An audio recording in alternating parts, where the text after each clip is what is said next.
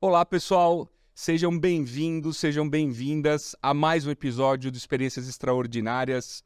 Hoje eu estou recebendo aqui a Flávia Bittencourt. Ela é Managing Director da Adidas na América Latina desde outubro de 2021. Antes, ela foi a primeira mulher e a primeira brasileira, ela vai contar um pouco dessa história para nós, a assumir a Adidas aqui no Brasil. Aliás, ela é a primeira mulher, é a primeira latina a assumir a Adidas na América Latina. Ela vai contar um pouco dessa trajetória para nós. Ela também é conselheira na BRF e na TIM. Foi CEO da Sephora na América Latina por seis anos e em sua carreira passou por diferentes segmentos como fundos de investimento, indústrias, telecom e bancos.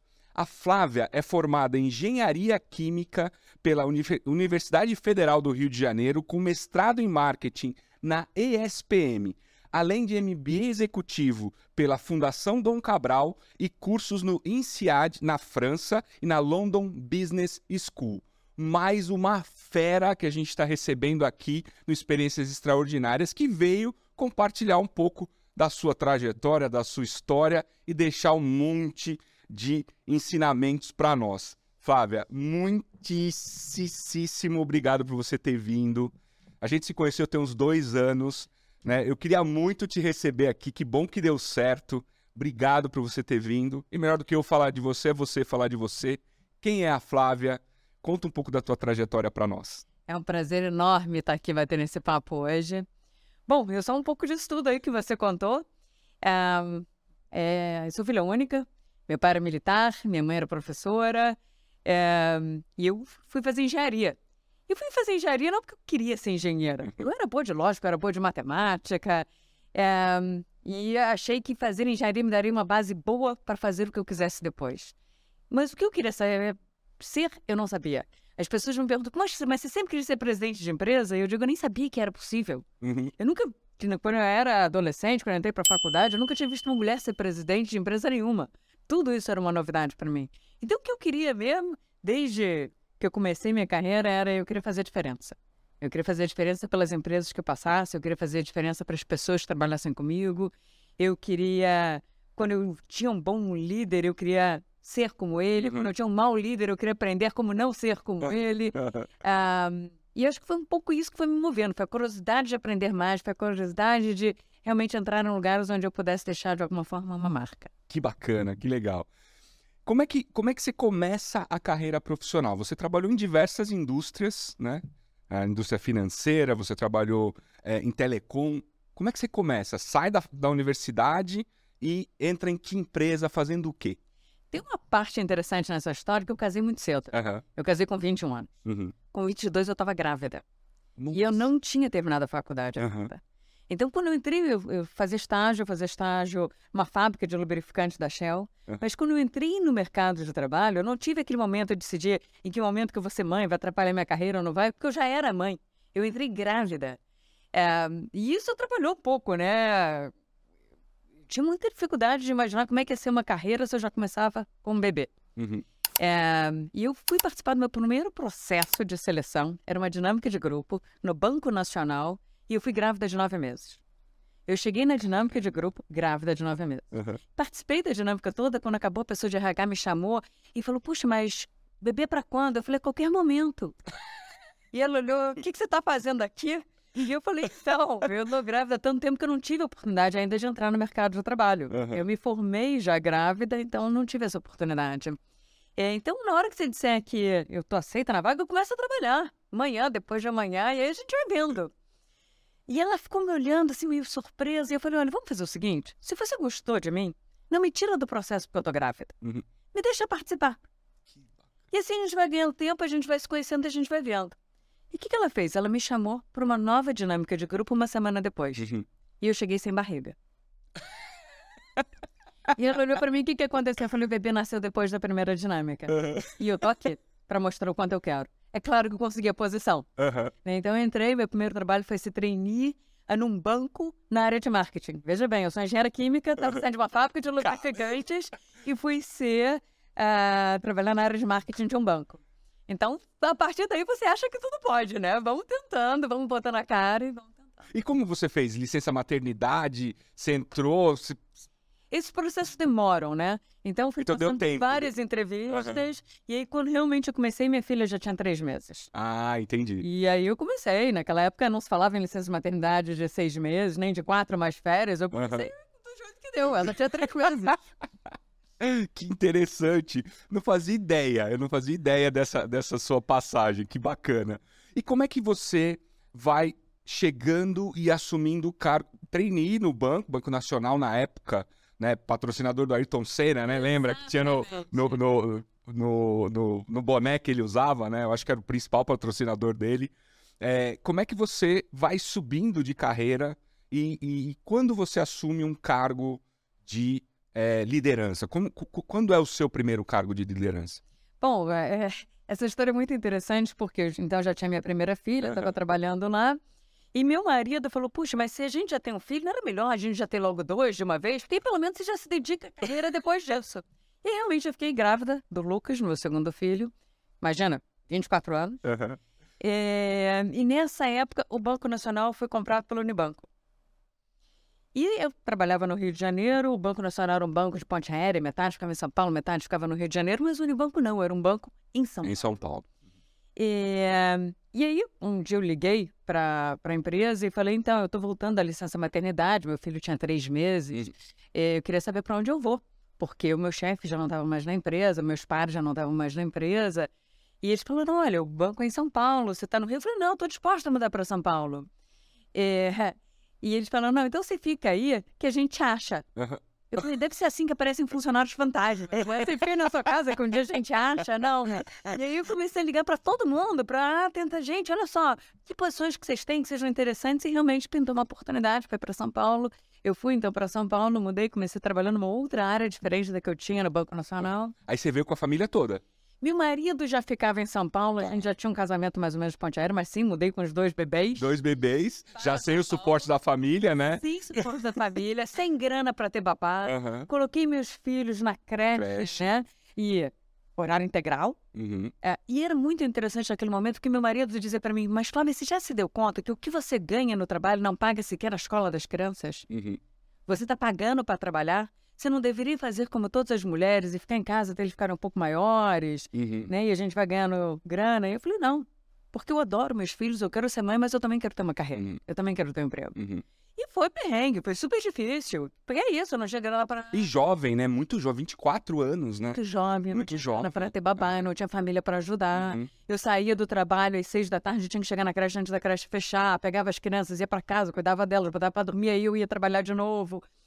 E aí, quando eu ligava para alguma amiga, né? Tem que- aqueles momentos que você. Meu marido vivia viajando, nunca tava. E quando Ainda tem ligava. mais essa, né? Que era, tipo, tinha que se virar sozinha mesmo. Sozinha, sozinha, ele trabalhava em consultoria, nunca estava em casa. E aí, na hora que eu ligava para uma amiga, né? Você tá meio down, você É. quer um apoio.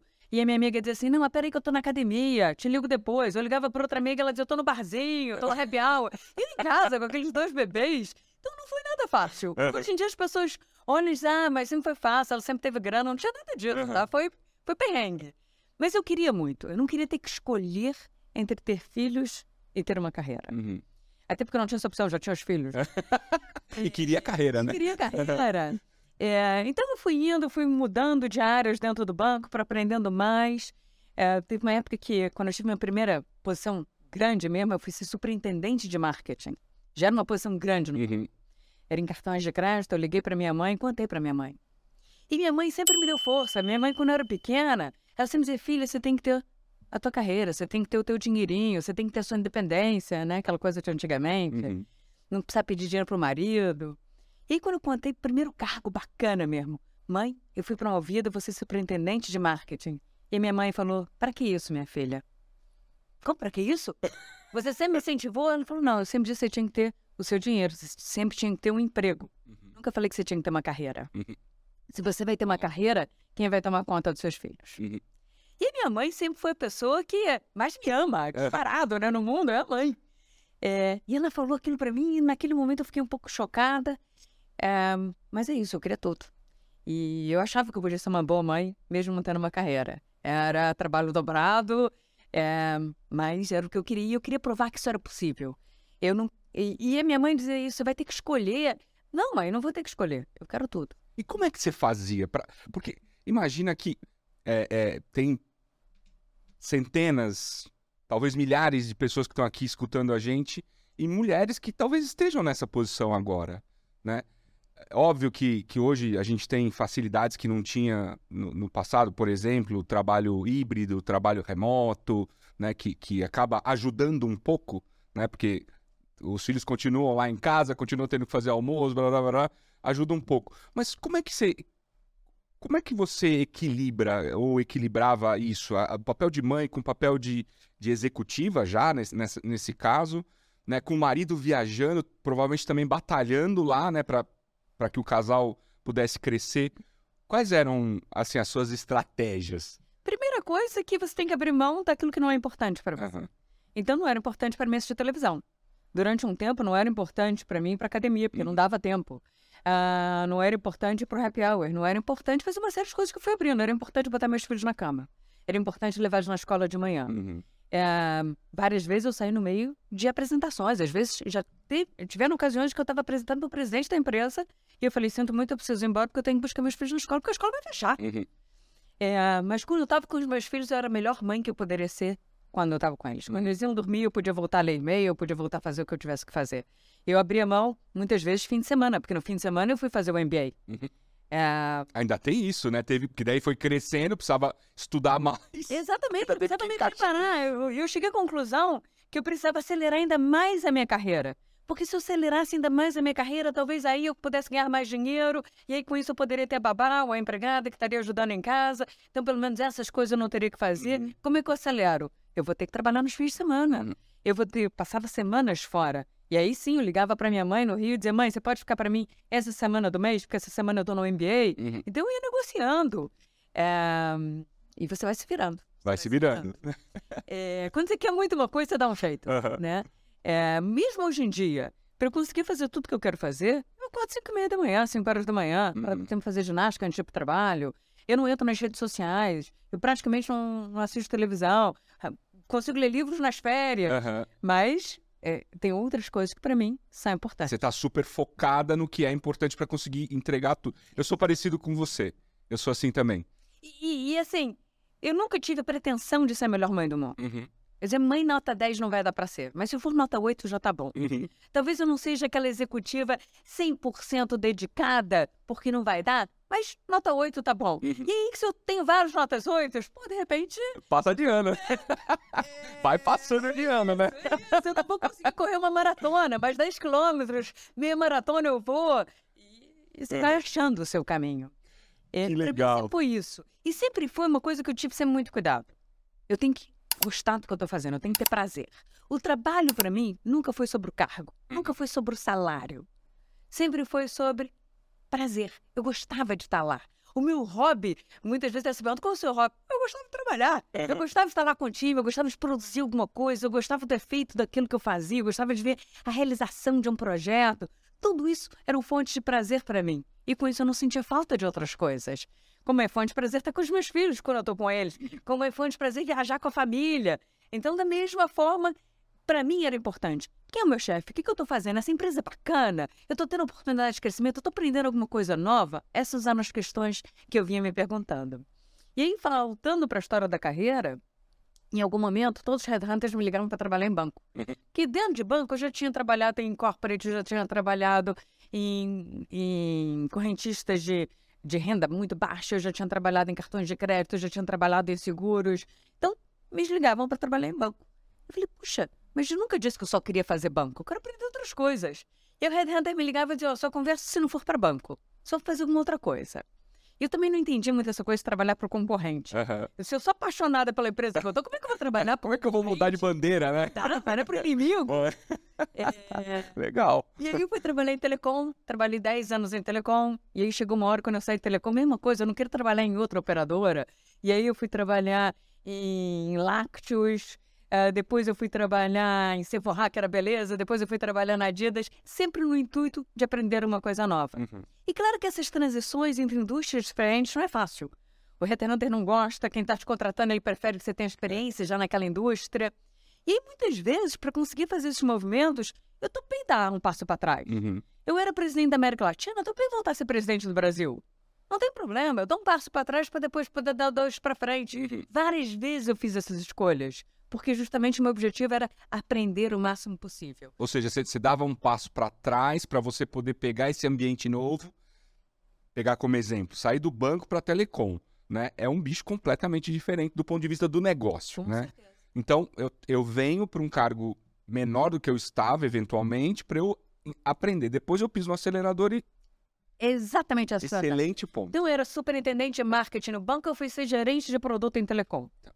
E aí, eu era vice-presidente em telecom, eu topei sair para ser diretora em lácteos. Uhum. E aí, eu era diretor no lácteos, aí sim, fui ser presidente ah, na Sephora. Mas de uma empresa menor. Uhum. Estava começando Tava no Brasil. começando no Brasil, é. É, quando eu saí da Sephora, eu era presidente da América Latina, eu fui ser presidente da Adidas no Brasil. Uhum. Hoje eu sou presidente da América Latina de novo. Uhum. Então eu não tive nunca problema, eu nunca tive esse ego de qual é o cargo. Uhum. Eu tinha o ego de o que, que eu posso entregar. Como é que depois que eu passei por essa empresa, as pessoas vão dizer, puxa, quando a Flávia estava aqui, ela fez isso, ela fez aquilo outro, ela foi a melhor chefe que eu já tive, ela me desenvolveu, eu aprendi alguma coisa com ela. Esse era sempre o meu objetivo. Cargo e consequência. Que bacana, que visão. É, é, é tirar isso. E isso é muito, é muito interessante, porque ah, o ser humano ele tem muito essa coisa do ego, né? Você é desprendida do ego em prol de, por exemplo, desenvolver as pessoas que estão com você e deixar um legado. É isso. Eu eu vivi pelo legado. Uhum. o tempo todo. Nunca foi sobre o salário. Eu brincava o seguinte: se eu for trabalhar por causa do salário no final do mês, eu vou ser feliz num dia, no dia do pagamento. Uhum. Se eu vou trabalhar por causa do bônus, eu vou ser feliz um dia no ano, que é o dia que eu recebo É o bônus. Verdade. É o cargo. Hoje eu tô nessa posição, amanhã eu posso não estar. Ela não diz nada sobre mim.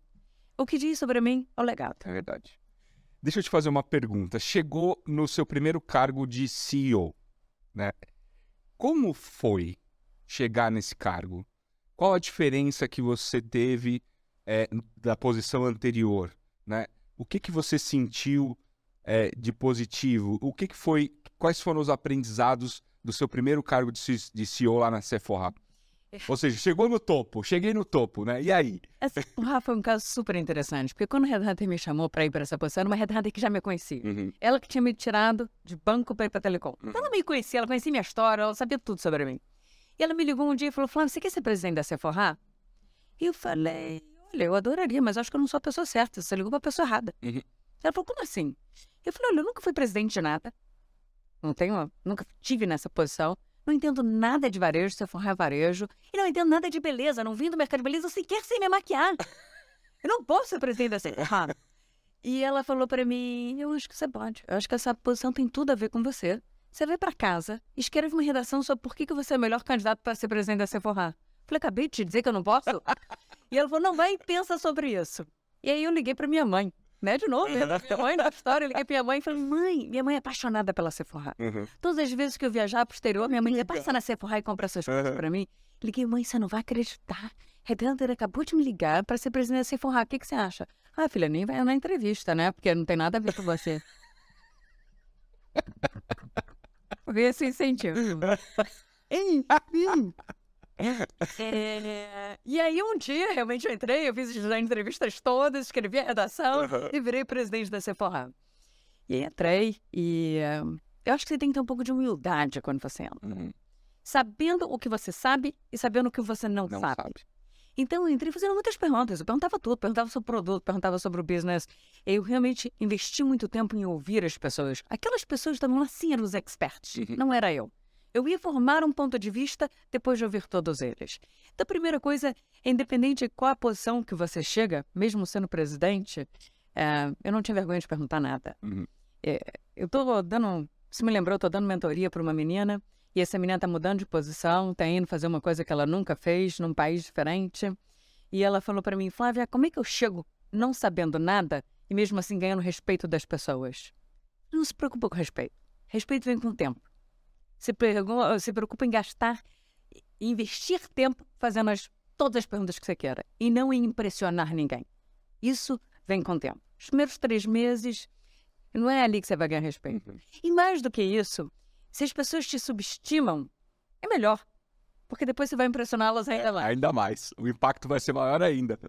É, então, eu fui ser presidente, era a primeira vez que eu estava numa multinacional. Eu nunca tinha trabalhado numa multinacional, isso para mim também era diferente, Uhum. trabalhar com outras culturas, eh, ter pessoas que não entendiam tanto de Brasil, na verdade entendiam muito pouco de Brasil, eh, me dizendo que eles achavam que eu deveria fazer ou não, numa indústria que eu não conhecia nada. Eh, foi muito aprendizado. Foi Eu imagino. o primeiro ano foi duríssimo. É, Mas aí, aos poucos, é que nem quando você vai fazendo um quebra-cabeça. Você vai colocando as peças e aquelas peças né, não encaixam direito. Até que uma hora você olha e você já começa a enxergar uma imagem por trás. Uhum. É exatamente isso. Eu passava muito tempo nas lojas, eu passava muito tempo observando os consumidores, eu passava muito tempo conversando com as marcas, né, que eram os meus fornecedores. Eu passava muito tempo ouvindo o time de vendas, eu passava muito tempo ouvindo o pessoal que estava ali dentro.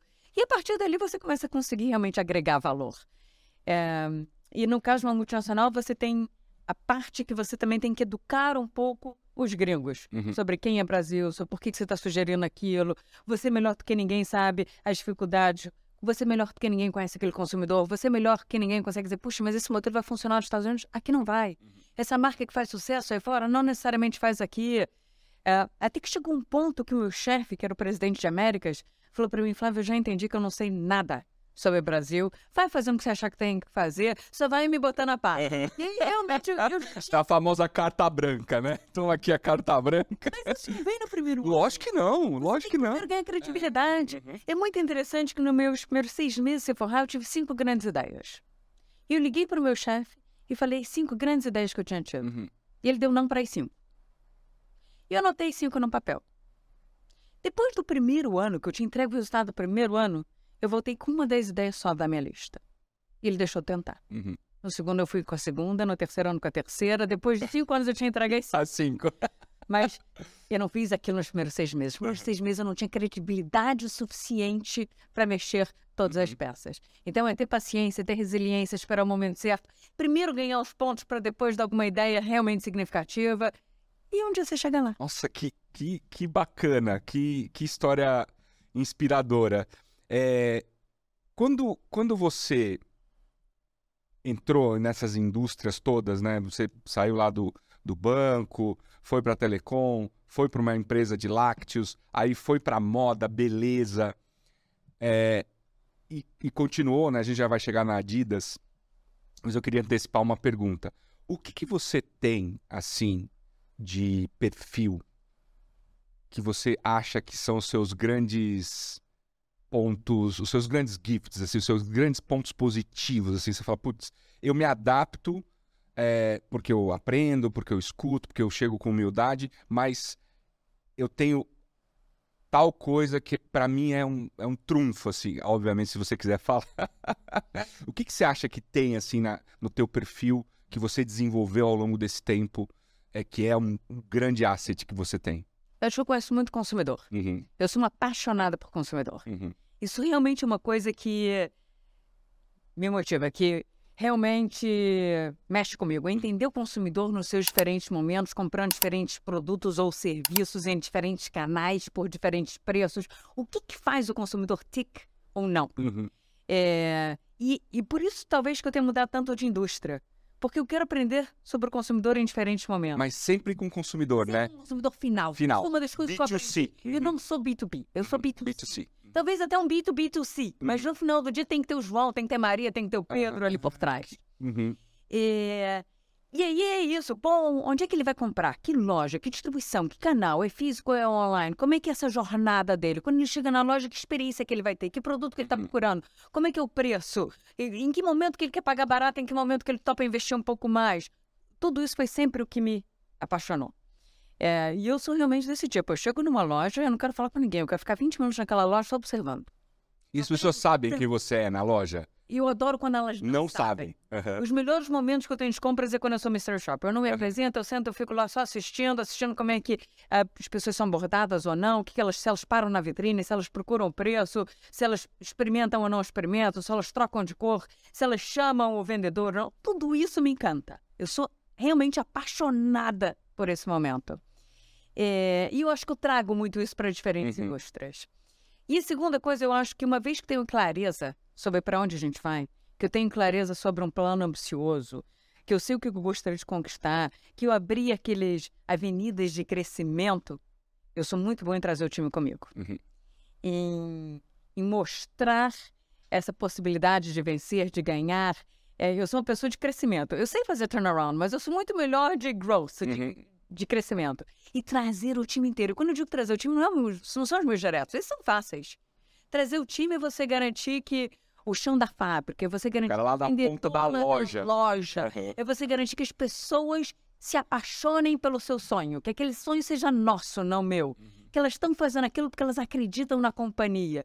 Eu acho que eu sou boa em liderar as pessoas em direção a um sonho. Eu preciso te contar uma experiência que eu tive com uma loja sua. É, aqui na Avenida Ibirapuera, vocês têm uma ponta de estoque. Isso.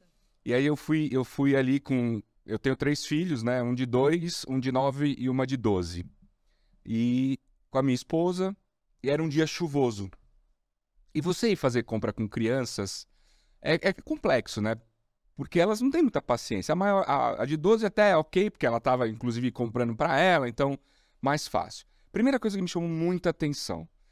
Era um dia chuvoso, a loja tava. não estava cheia, mas. E tinha uma moça que começou a limpar o chão da loja, né? E eu, eu também sou muito observador. Eu também gosto de testar as marcas com as quais eu me relaciono, eu gosto de entender a estratégia e tal. E eu tô ali observando, né? E daqui a pouco ela limpava o chão, e daqui a pouco ela ia lá, arrumava não sei o quê, e daqui a pouco não sei o que lá, né? E eu com o pequenininho aqui, tipo, não mexe aqui, não mexe ali. tipo, o menorzinho. Aí ele se encantou por uma bola, a bola da Copa. Era uma menorzinha assim. E eu, não, não, não pode e tal. Ela falou, não, pode, toma aqui, ó, tá aqui, deixa ele brincar com a... Aí eu vi ela pra lá, os outros e tal. Aí daqui a pouco eu virei pra ela e falei assim, posso te fazer uma pergunta? Ela falou, pode, claro. Que- qual que é a sua função aqui? Ela falou, sou gerente da loja. É isso. Eu falei, Aí eu pensei comigo, eu falei, caramba, gerente da loja. Não que tenha nenhum problema em limpar chão ou qualquer coisa do gênero, não é isso. Mas é a, é a coisa de, de ver a coisa funcionar para atender bem o cliente Colocar a mão na e massa. colocar a mão na massa. Eu me senti tão acolhido, assim, tão. Porque, tipo, eu tava tenso porque o meu menorzinho, meu menorzinho queria brincar de bola dentro da loja e eu não queria que ele atrapalhasse os outros. E ela pegou a bola e falou: Ó, toma aqui, ó. Né? Eu falei, nossa, que. Eu fiquei encantado. Aí, conclusão, comprei a bola, comprei luva de goleiro, comprei um monte de coisa que eu não, não fui pra lá pra comprar. Porque, tipo, você fica encantado com o atendimento, né? Agora eu sei de onde saiu. Todo dia é isso, né? Esse é serviço. É serviço, é Não é venda de mercadoria, não é transacional.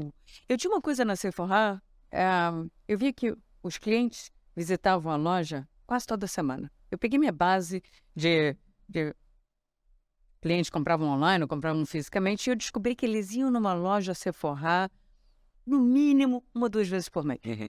Não compravam uma ou duas vezes por mês, mas iam na loja. E eu fui lá perguntar, mas por que vocês vão na loja? E quando o consumidor começava a falar para mim, era entretenimento. Porque é divertido. Porque tem um serviço que eu aprendo sobre um produto novo, porque eu posso brincar com os produtos. Eles ir na Sephora era entretenimento, era que nem ir ao cinema, que nem ir num restaurante. Eu não estava mais no negócio de transação, não era comercial. Olha que bacana. E eu tô lembrando. É exatamente isso. Eu me lembro a minha esposa indo lá na loja da Sephora que tinha no shopping Morumbi, fazendo exatamente isso. É incrível como você pode transformar. É claro, no final do dia você quer vender, mas eu sabia que aquele consumidor, talvez ele não comprasse hoje porque ele está sem grana, porque está no final do mês, mas ele vai voltar e vai comprar, vai. porque eu sou o lugar favorito para ele ir. E não tem nada mais difícil do que trazer o tráfego. A conversa é mais fácil. Uhum. O tráfego? Isso sim. Não, e outra, o cara tá indo lá, pra ele é um, é um entretenimento. Então, assim, tipo, acho que é o estado da arte do- da relação com o cliente. É maravilhoso, é maravilhoso.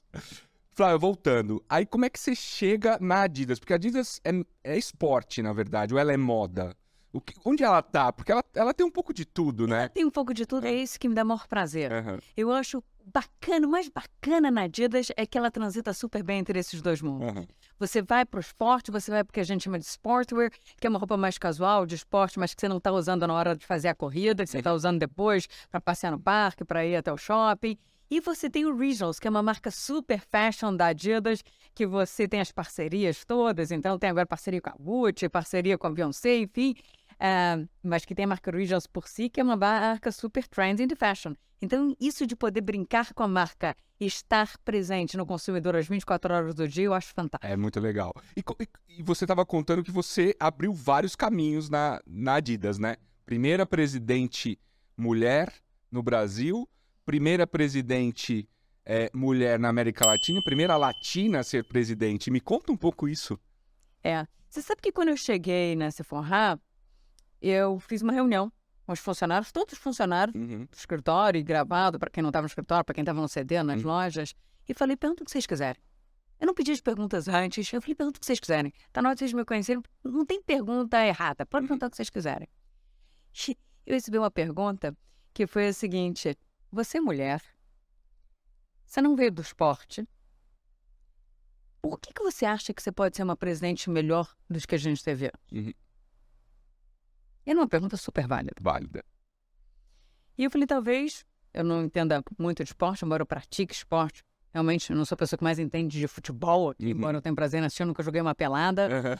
Ah, eu realmente nunca trabalhei nessa indústria, eu realmente sou mulher, mas talvez eu possa agregar umas outras coisas que os presentes anteriores não trouxeram. Então, certamente eu vou aprender muito e é por isso que eu tô aqui, porque eu não sei esse monte de coisa e eu quero aprender com vocês, Hum. mas tem outras coisas aqui que eu acho que eu posso agregar para a companhia. Eu entendo de digital, eu entendo de mulher, eu entendo de, de outras, de varejo Cliente, né? cliente, eu entendo de outras coisas que eu vim aqui para somar. Como é que a gente soma o que eu conheço com o que vocês conhecem e a gente transforma na melhor empresa. Então, acho que eu sempre tive um pouco dessa humildade de saber o que, que eu vou aprender, mas também essa confiança de saber o que, que eu posso trazer Uhum, para a mesa. uhum. É, E eu nunca me preocupei muito com essa questão de ser mulher ou ser homem. Eu sempre digo o seguinte: na verdade, eu evitei durante muito tempo falar sobre esse assunto. Uhum. Porque um dia um presidente de uma consultoria me perguntou, Flávia, dá uma dica pra gente, homens, como a gente deveria tratar então as mulheres executivas e tal.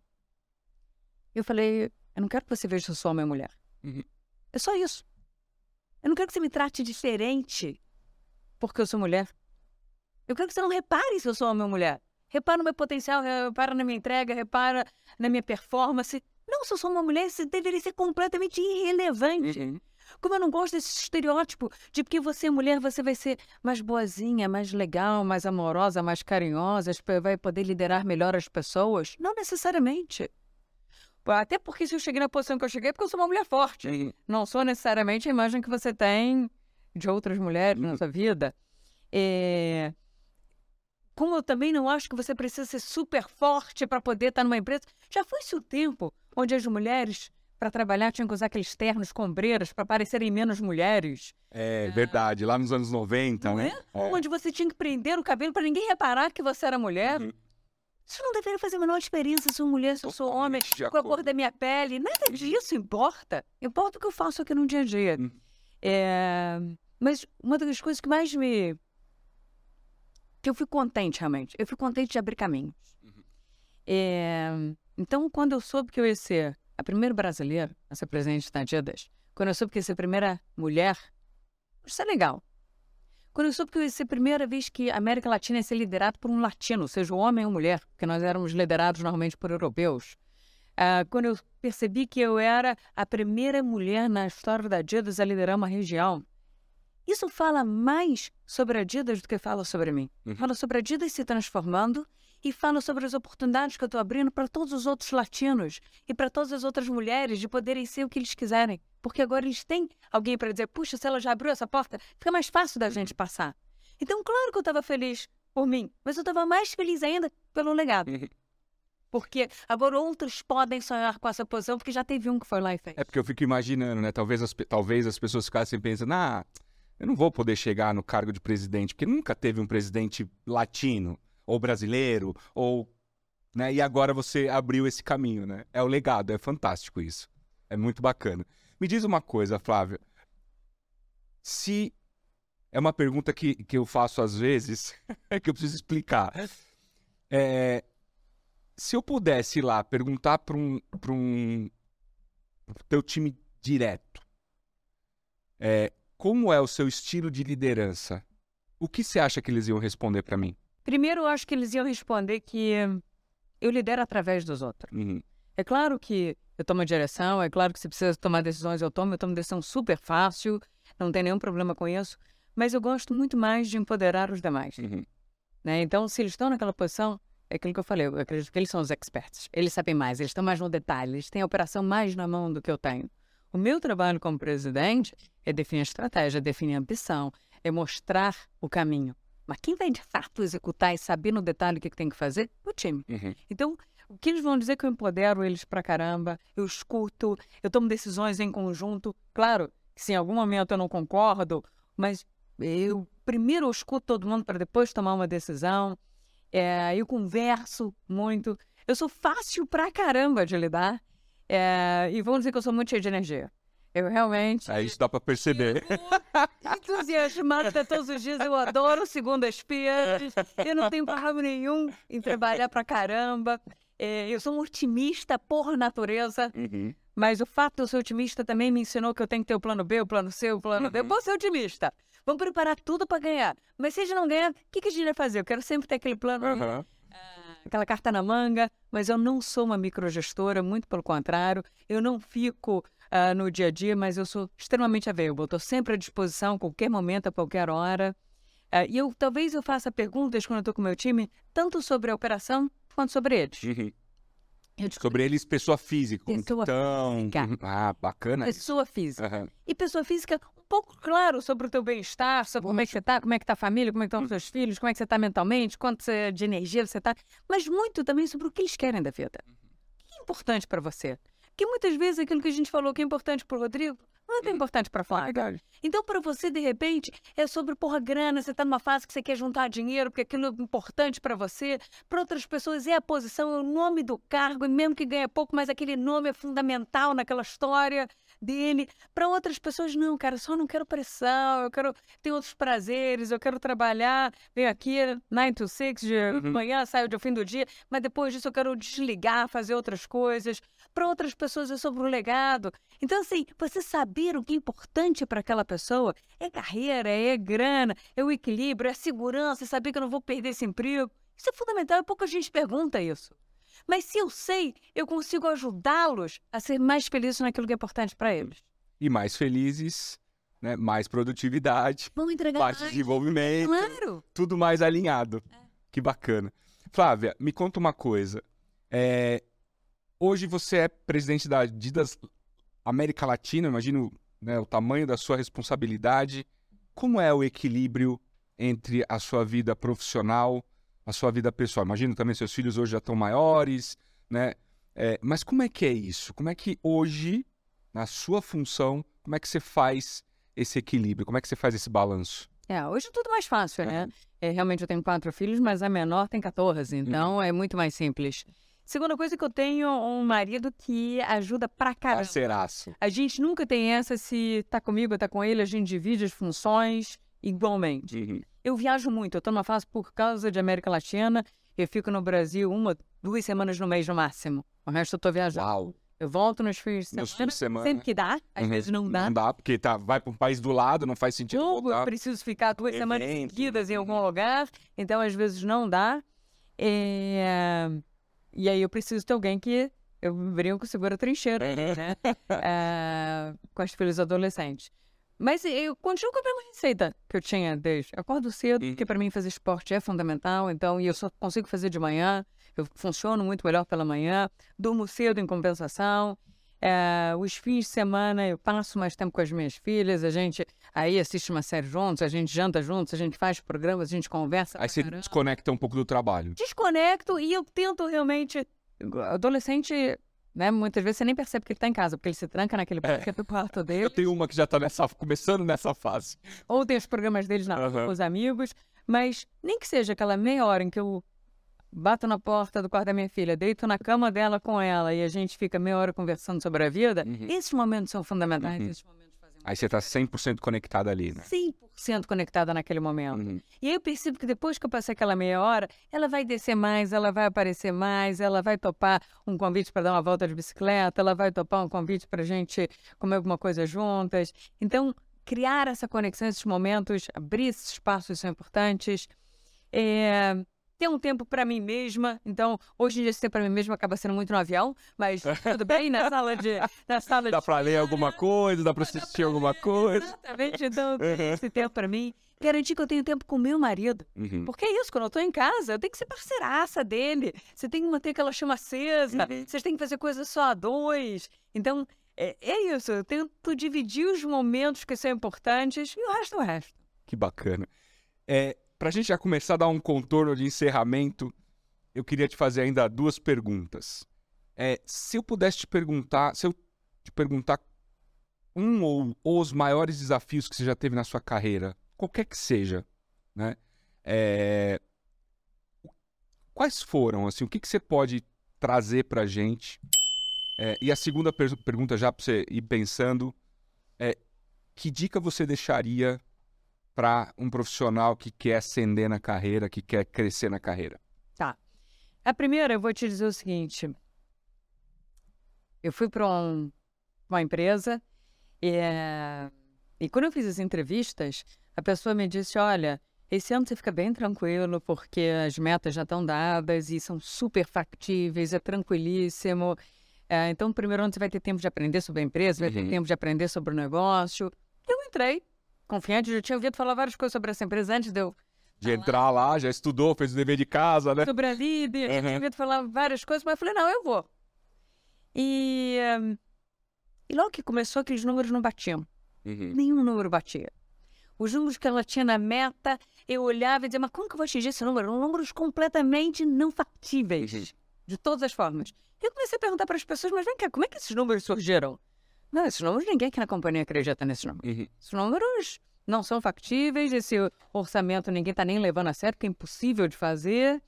É, então a gente não tem bem uma direção. Como assim? E eu voltei para minha chefe e falei: olha, então, esses números aqui. é, como é que você chegou nesses números, né? Porque eu pergunto pro time e realmente nem eu nem eles, a gente vê nenhuma possibilidade de atingi-los. Ela falou: os números estão dados. Se você não consegue atingir os números da venda, o número da receita, atinge o da rentabilidade. Falei, mas os da rentabilidade também são impossíveis. Demite pessoas e fecha lojas. Uau! Mas aqui a gente sempre entrega o número. Eu tinha um mês de companhia. O Ui, que você faz? ui. Acho que no mínimo deve ter batido aquele arrependimento e falar, hum, E eu falei, desculpa, eu não acredito em empresas que, para alcançar um resultado de curto prazo, está destruindo o futuro. Se eu posso fechar lojas, eu posso mandar pessoas embora. Em vários momentos da minha vida eu tive que fazer isso. Mas você não, se você tem uma visão de longo prazo, essa deveria ser a última coisa que você faz. vai tentar de tudo antes. De tudo É, antes. E por fim você vai mexer Eu no... consigo entregar um resultado bom esse ano. Eu só não consigo entregar esse resultado que você está propondo. Então, eu gostaria de trazer um orçamento novo, que a gente possa partir de bases que nós dois acreditamos. Uhum. Porque sim, eu posso stretch o time, eu posso dar uma puxada neles. Mas tem que ser, eles têm que acreditar, Uhum. né? Tudo começa do acreditar. Eu tenho que trazer as pessoas juntas. Tô, tô totalmente de acordo, tô totalmente de acordo. E ela falou, não é negociável. E aí eu falei para o meu marido, acho que essa vai ser a carreira mais curta de presidente de empresa da história. Uhum.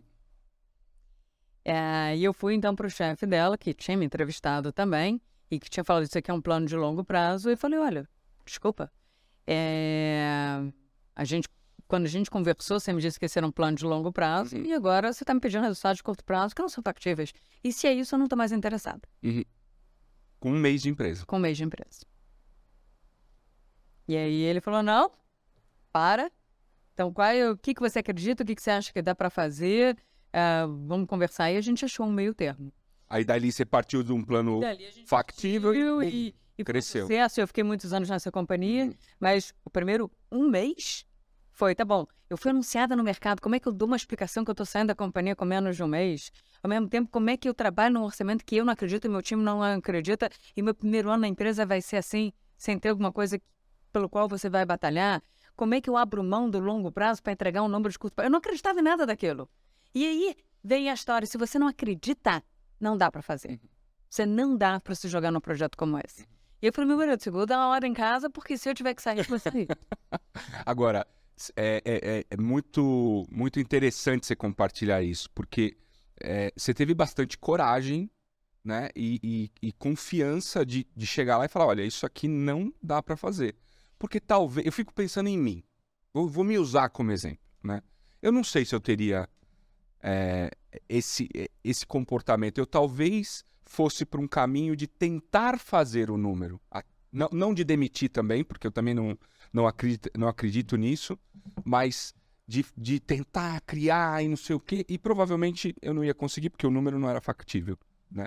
É, é, eu acho que é, é, é, muita coragem, né, de você chegar, e, e, tem que, e eu acho que tem que ser isso mesmo, né, de chegar e falar, olha, isso aqui não é, não é factível. E a outra coisa que eu, que eu vejo é que muitas vezes o, o líder, né? É, ou seja, no caso, o seu líder, talvez se ele tiver, ou ele ou ela tivesse ido no superior e tivesse argumentado, teria acontecido o que aconteceu. Com certeza. Né? Às vezes fica com medo, né, de ir lá falar, ah, então a gente errou aqui ou tivemos aqui um, sei lá, qualquer coisa, né? E aí engole aquele número goela abaixo, não vai conseguir fazer, né? No final do ano vai ter que fazer layoffs, vai ter que fazer um monte de fechar lojas e tal. E eu sou muito a favor do conceito. Hum. Eu, eu acredito muito em transparência, eu acredito muito em honestidade. É, durante todas as entrevistas que eu fiz, ninguém falou entregou curto prazo, no matter what, uhum. independente de qualquer uhum. coisa.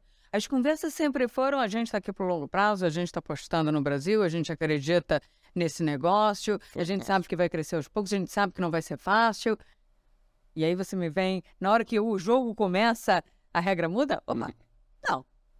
Não é então uma companhia que eu quero trabalhar. Uhum, uhum. Vamos sentar e vamos conversar sobre isso. É, então, sim, eu acho que teve coragem, mas também acho que teve muito de honestidade. De, eu não vou aceitar um número que eu já sei de partida que não tem a menor chance. Se tivesse alguma possibilidade, eu teria ido. Mas não tinha. O time não acreditava. E, e, quando a gente fechou o meio termo, a gente fechou no meio termo, que mesmo esse meio termo a gente chamou e falou mas Flávia, não dá. E eu falei, não, a gente vai fazer dar. Uhum. E eu vou mostrar para vocês como é que a gente vai fazer para dar. Uhum. Mas pelo menos eu tinha um ponto de partida que eu saberia que daria para uhum. Agora, eu, quando você chega para um time novo, você tem que trazer eles pro jogo, eles têm que confiar em é, você. É, é. Como é que eu vou querer que o meu time confie em mim se eu parto de um número que é verdade. É fazível?